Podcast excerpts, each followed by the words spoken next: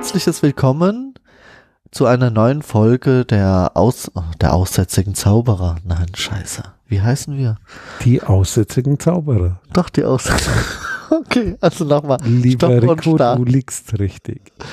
Nochmal Start. Punkt aus. Okay, herzlich willkommen zu einer weiteren Folge der aussätzigen Zauberer. Heute mit Sunny, und Rico. Okay, bevor die beiden Saschas meinen, wir wären nicht aktuell, machen wir ganz schnell eine kleine Sondersendung für ein heutiges Thema, was heute in der Presse war. Vielleicht habt ihr es in der Zeitung gelesen oder in irgendwelchen Newstickern. Und zwar, wir sind beim heißen Newsticker draufgekommen. Da war ein, äh, ein Artikel mit der Überschrift Datenschutz. Geldbuße wegen Dashcam-Einsatz im Auto. Ein sehr interessantes Thema. Und es geht eigentlich darum, ich erzähle mal kurz, wie ich diesen Artikel aufgefasst habe. Also, da war ein Unfall, in München, glaube ich, war das.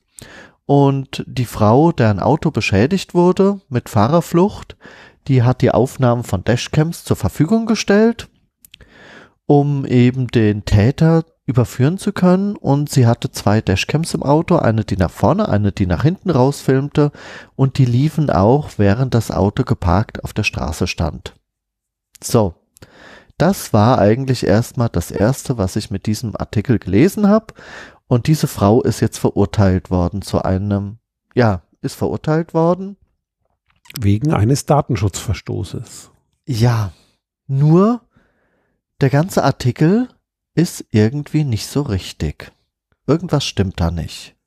Es Vielleicht kannst wurde quasi auch am Ende nochmal eine Diskussion angehangen zum Thema Dashcams und zu anderen Urteilen. Und ja, wir haben uns da ja heute im Laufe des Tages kurz ausgetauscht und dadurch habe ich dann einfach mal äh, die Schlagworte beziehungsweise diese, äh, wie nennt man das, das Aktenzeichen in Suchmaschinen eingegeben und verschiedene Darstellungen gelesen.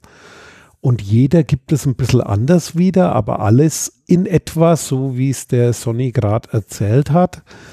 Und dann ist natürlich aber auch der Link zu einer Originalpressemitteilung von heute.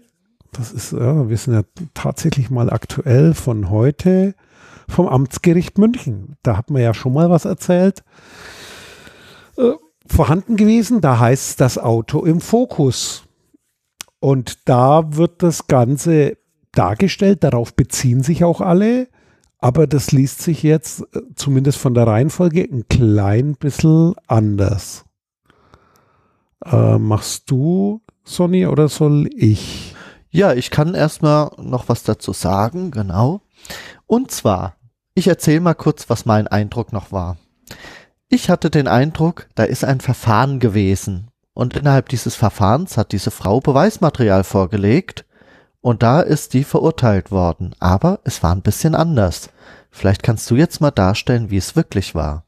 Also, laut der Pressemeldung des Amtsgerichts Münchens äh, war da folgendes. Das heißt, die Betroffene, das ist eine 52-jährige Geschäftsführerin aus München, hat in der Mendelssohn-Straße in München geparkt. Was ich immer so spannend finde bei den Urteilen um das Thema Datenschutz. Die Beklagten, die werden da ganz schön geoutet. Da weiß man jetzt, wo das war, wer es war, wie alt. Äh, auch ein bisschen kurios.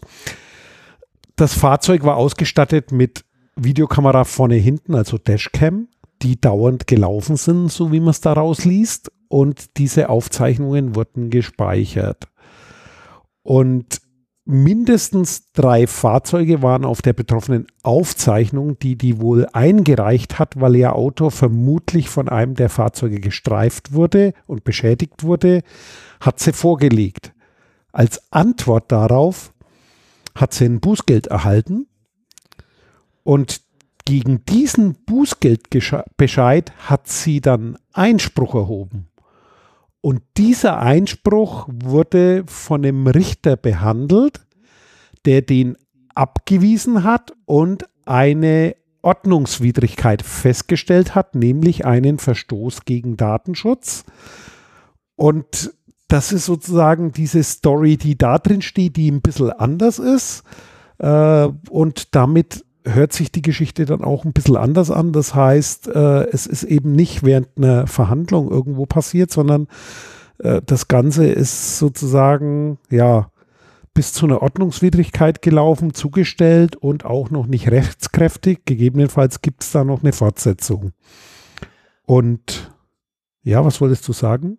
Ja, aber natürlich ist das jetzt nur die eine Sache. Jetzt ist einmal der Fakt anders. Es war keine, äh, es war kein Gerichtsverfahren, sondern sie hat eine Geldbuße bekommen. Aber es stellt sich natürlich jetzt die Frage, was macht da schon wieder der Datenschutz? Genau. Im ersten Moment, Genau, im ersten Moment klingt das ja eigentlich ganz toll. Da passt jemand auf seinen Besitz auf, indem er filmt. Punkt. Er geht damit zur Polizei.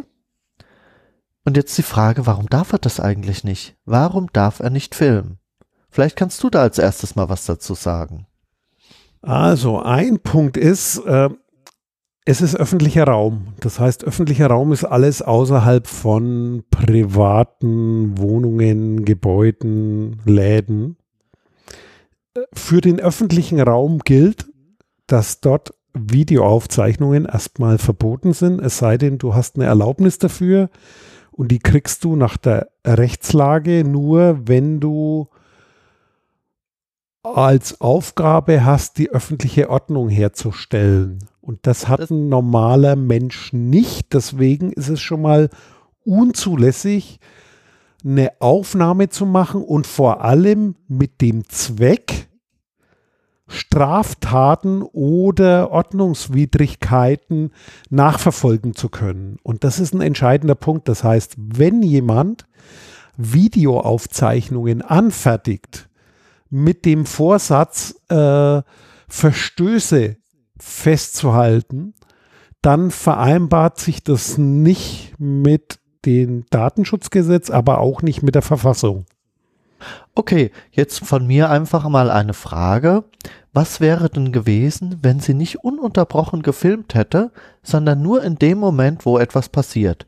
Also ich sag mal, wenn ich über die Straße laufe und da wird gerade jemand zusammengeschlagen und ich kann nicht helfen, wegen mir, weil ich ein Gipsbein habe oder so und dann nicht hinkommen, ja, ähm, dann würde ich natürlich mein Telefon rausnehmen und schnell Fotos machen, damit man den Täter überführen kann. Warum ist das jetzt genau falsch? Sie hat ja im Prinzip auch nichts anderes gemacht. Kann ich jetzt äh, nicht sagen, ob es falsch ist, weil das müsste dann wieder ein Richter entscheiden, weil das ist so, sind so Einzelfalldinge. Aber wenn du Fotos machst, ist schon mal nicht Videoaufnahme. Also wenn du jetzt die Kamera nimmst und Videoaufnahme machst, um da Beweise zu sichern, kann ich nicht sagen, ob das auch ein Verstoß sein könnte. Allerdings gibt es da schon einen Anlass. Also ich vermute mal, dass das dann eher als Beweismittel zulässig ist, weil es einen konkreten Anlass gibt und zwar genau diese Tat. Das heißt das also, ist wenn ein wir Unterschied äh, quasi auf Vorrat mal irgendwie Videos äh, zu machen für den Zweck, ich könnte es ja brauchen. Okay, das heißt also, wenn ich eine Dashcam hätte, die vielleicht nur im Fall, dass mein Auto beschädigt wird, also so auf Erschütterung reagiert oder so, dann wäre das unter Umständen vielleicht zulässig. Kann sein. Gibt ja auch Urteile, die sowas durchaus anerkennen. Aber wie gesagt, vor Gericht oder auf hoher See bist du in Gottes Hand, sagen die Juristen immer. Kann auch anders ausgehen, weil wenn du jetzt auf den Zweck abhebst, wenn der Zweck dieser Kamera ist, äh, Verstöße zu überwachen, dann bewegst du dich, wenn du die Argumentation dieses Urteils hernimmst, wieder auf dünnem Eis. Und da würde ich jetzt mal gern auf diese Argumentation gehen. Also worauf stützt sich jetzt das Ge Gericht? Und warum sagt es, dass das jetzt ein Datenschutzproblem wäre? Und zwar ist jegliches Aufzeichnen von Video auf dem andere Menschen erfasst werden können. Das, du musst die noch nicht erfassen, sondern nur erfasst werden können im öffentlichen Raum. Ein potenzieller Eingriff in deren Freiheitsrechte, weil jeder hat das Recht, sich im öffentlichen Raum zu bewegen, ohne gefilmt zu werden. Das ist erstmal der Grundsatz.